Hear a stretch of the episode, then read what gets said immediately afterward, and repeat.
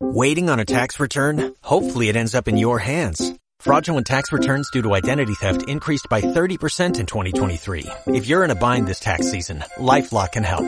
Our U.S.-based restoration specialists are experts dedicated to helping solve your identity theft issues. And all LifeLock plans are backed by the Million Dollar Protection Package. So we'll reimburse you up to the limits of your plan if you lose money due to identity theft. Help protect your information this tax season with LifeLock. Save up to 25% your first year at LifeLock.com slash aware. Olá, seja muito bem-vindo a mais uma aula do nosso estudo do curso básico do Espiritismo, que é o livro das edições FESP. Federação Espírita do Estado de São Paulo, volume 1, onde nós estamos na 11 aula. Então, nessa aula, é, esse livro estuda muito do Livro dos Espíritos, então eu recomendo que você leia o Livro dos Espíritos e estude por lá também, né? E aqui nós vamos falar sobre as pluralidades das existências. Então, a primeira parte vai falar sobre as considerações sobre a pluralidade das existências. Considerações históricas. Constituindo-se em uma lei da natureza, a pluralidade das existências é uma realidade inerente ao homem, cujos indícios se revelam desde as épocas mais remotas da humanidade, evidenciando o fato de que ela sempre foi uma verdade insofismável. Os Vedas, nos rituais que presidiam a iniciação dos seus adeptos, já apregoavam as leis que presidem os mistérios da imortalidade da alma, da pluralidade das existências e dos mundos. O brahmanismo também tinha e tem como base a crença em tal princípio. Krishna, por sua vez, renovou as teorias védicas ao ensinar que o corpo é o envoltório da alma que aí faz a sua morada, sendo uma coisa finita, porém a alma que o habita é invisível, imponderável e eterna. Buda foi ainda mais incisivo ao afirmar: uma vida curta, uma vida longa, um estado mórbido, uma boa saúde, o poder, a fraqueza, a fortuna, a pobreza, a ciência, a ignorância. Tudo isso depende de atos cometidos em anteriores existências. Pitágoras, filósofo e matemático grego, era um fiel partidário da teoria da transmigração da alma de um corpo para o outro.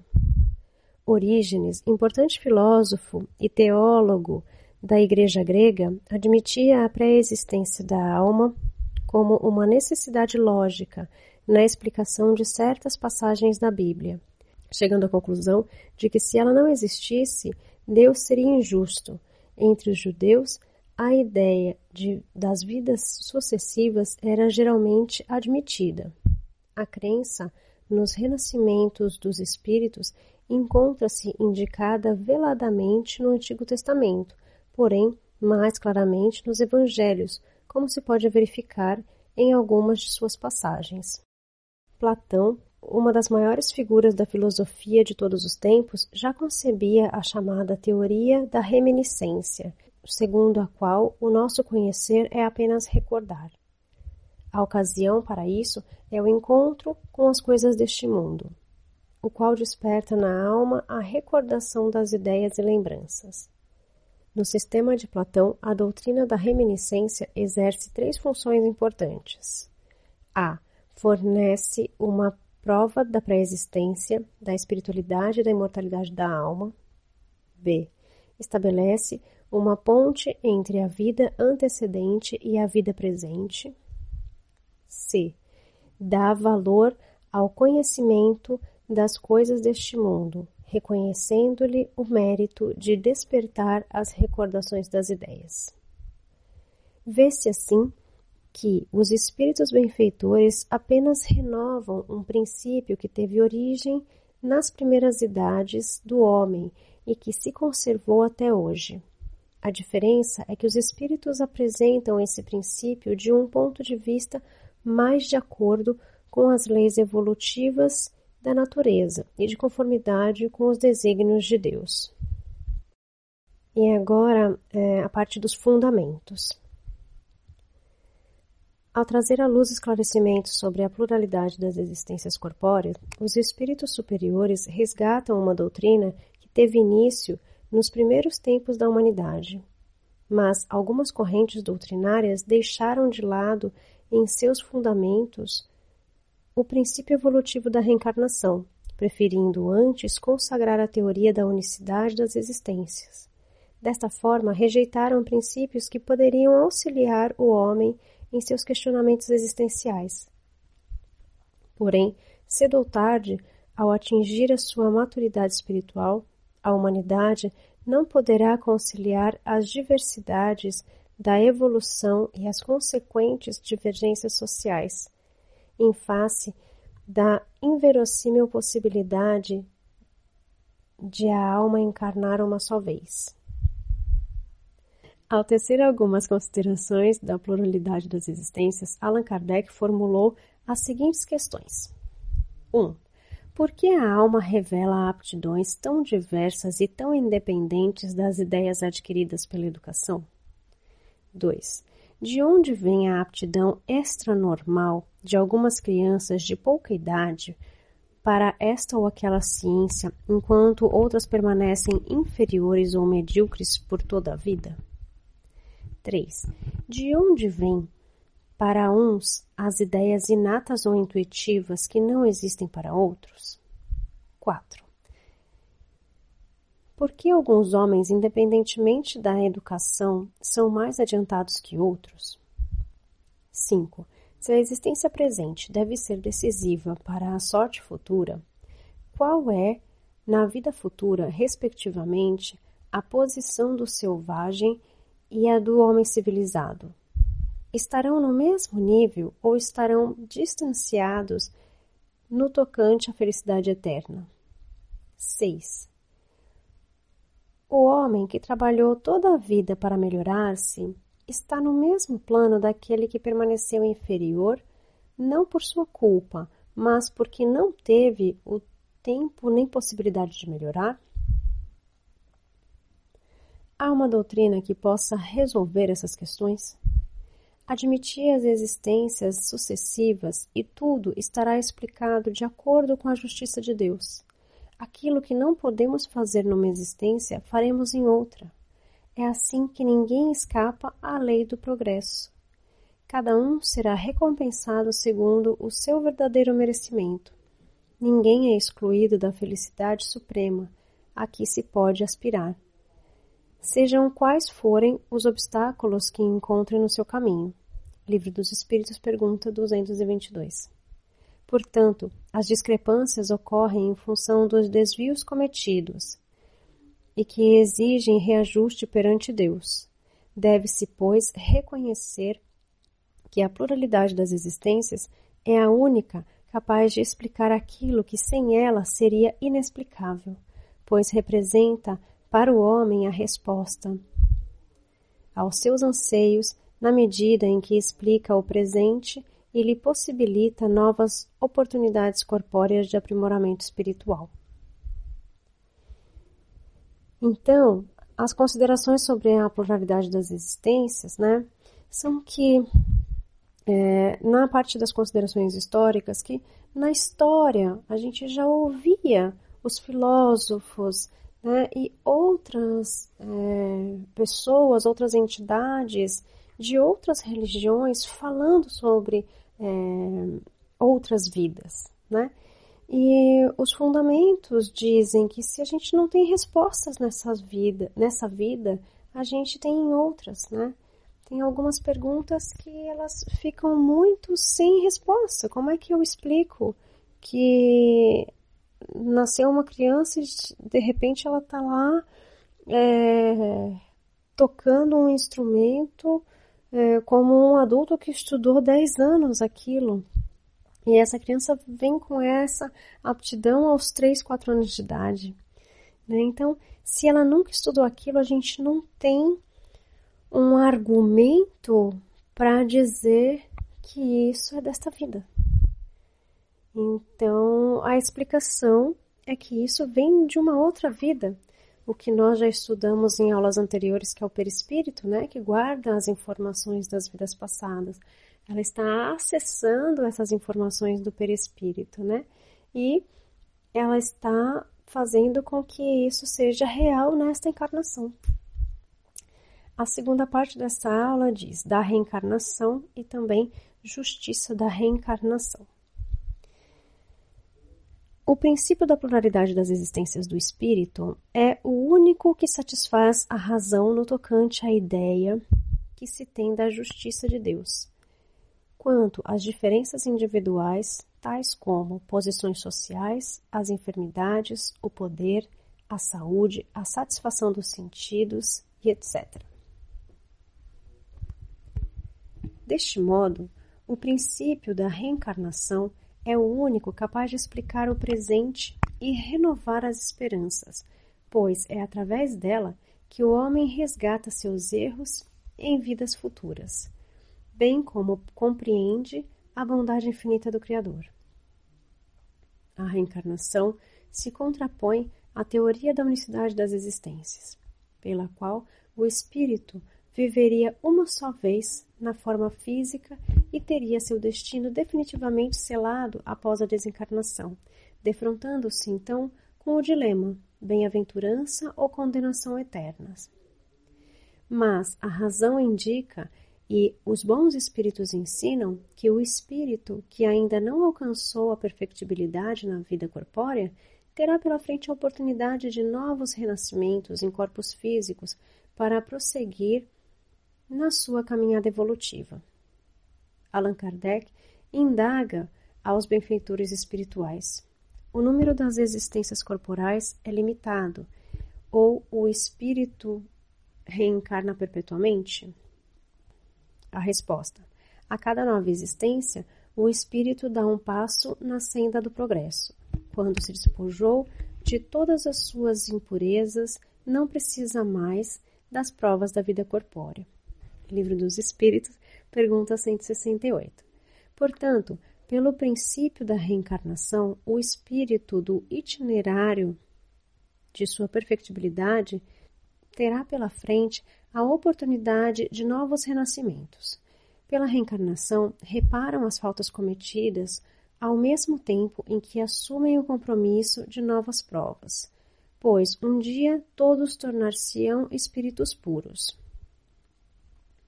o número de reencarnações não é o mesmo para todos os espíritos, porquanto depende do esforço que cada um faz em prol do seu aprimoramento intelectual e moral.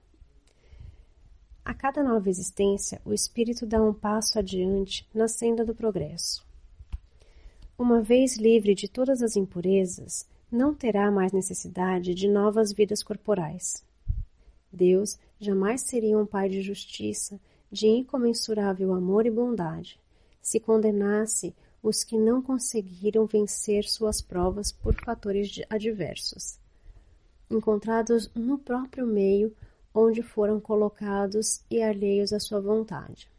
Seria sumamente injusto se julgasse seus filhos de modo diferente uns dos outros, ou que aplicasse a sua justiça de modo unilateral Todos os espíritos caminham rumo à perfectibilidade e Deus lhes faculta meios de alcançá-la, proporcionando-lhes as provações de inúmeras vidas corpóreas para atingirem o objetivo para o qual foram criados. Bom, então aqui quando a gente fala de justiça da reencarnação, né, que a gente já falou da, da lei do, da ação e reação, né, tudo que nós fazemos tem uma reação e que você tenha a oportunidade de voltar numa outra vida para é, reparar os erros do passado, né? para aprender mais e para evoluir. Então, nós não cremos que os espíritos bons vão para um lugar e vão ficar lá eternamente naquele lugar bom e que aquele que cometeu erros vai ficar eternamente num lugar ruim, né? É, nós sofremos pelos nossos erros e devemos sofrer pelos nossos erros para que nós aprendamos, né? Isso é a questão da expiação. E muita gente também é, fala, ah, mas Deus dá mais para uns e mais e menos para outros, né? Isso não é verdade. Deus dá igual. Né? A gente que, que tem é, as nossas escolhas e que assim nós evoluímos é, mais ou menos, né? Então, é, eu lembrei aqui de pessoas que falam, ai, mas Deus não me escuta, né? Eu peço tal, tal, tal e continua a mesma coisa. É, será que você não precisa passar por essa fase? Já parou para pensar que talvez você precise passar por essa prova? Né? E quando a gente para de reclamar, para de lutar contra aquilo, né? É, de forma de estar desgostoso com as coisas, né? As coisas começam a fluir, né? É, quando a gente vê aquelas pessoas que passam por provas tão duras, né? e que elas não reclamam. Elas agradecem, elas falam: Ah, mas tá tudo bem. E você sabe que ela tá passando por tanta dificuldade. É aquela pessoa que fala que está sempre tudo bem, né? É porque ela tá se resignando da, dessas coisas que ela precisaria passar. Né? Ela tá passando por todas as provas da melhor forma. Então, não é aquela aceitação de tudo, né? Tudo que acontece comigo eu tenho que aceitar. Não. Mas tem algumas coisas que não mudam, né? Se você se esforça para mudar, né? E faz de tudo para mudar, e às vezes, né? É o caso de uma doença, né? O caso de algo grave, né? Talvez você tenha que passar por isso, talvez seja a sua prova de ter que passar por isso.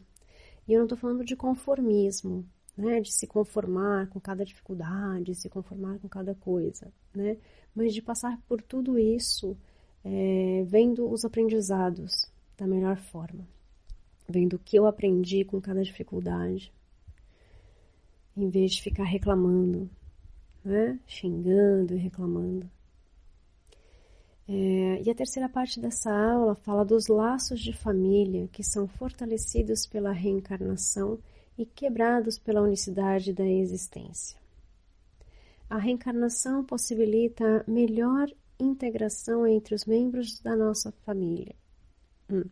A reencarnação possibilita melhor integração entre os membros de uma família, pois aqueles que se amam procuram estreitar cada vez mais os laços afetivos,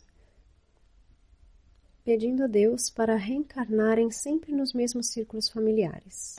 Ocorre frequentemente que em uma família encarnam espíritos que não se afinam com os demais, demonstrando tendências diversas, parecendo, pelas suas inclinações e gostos, que nada têm em comum com seus parentes.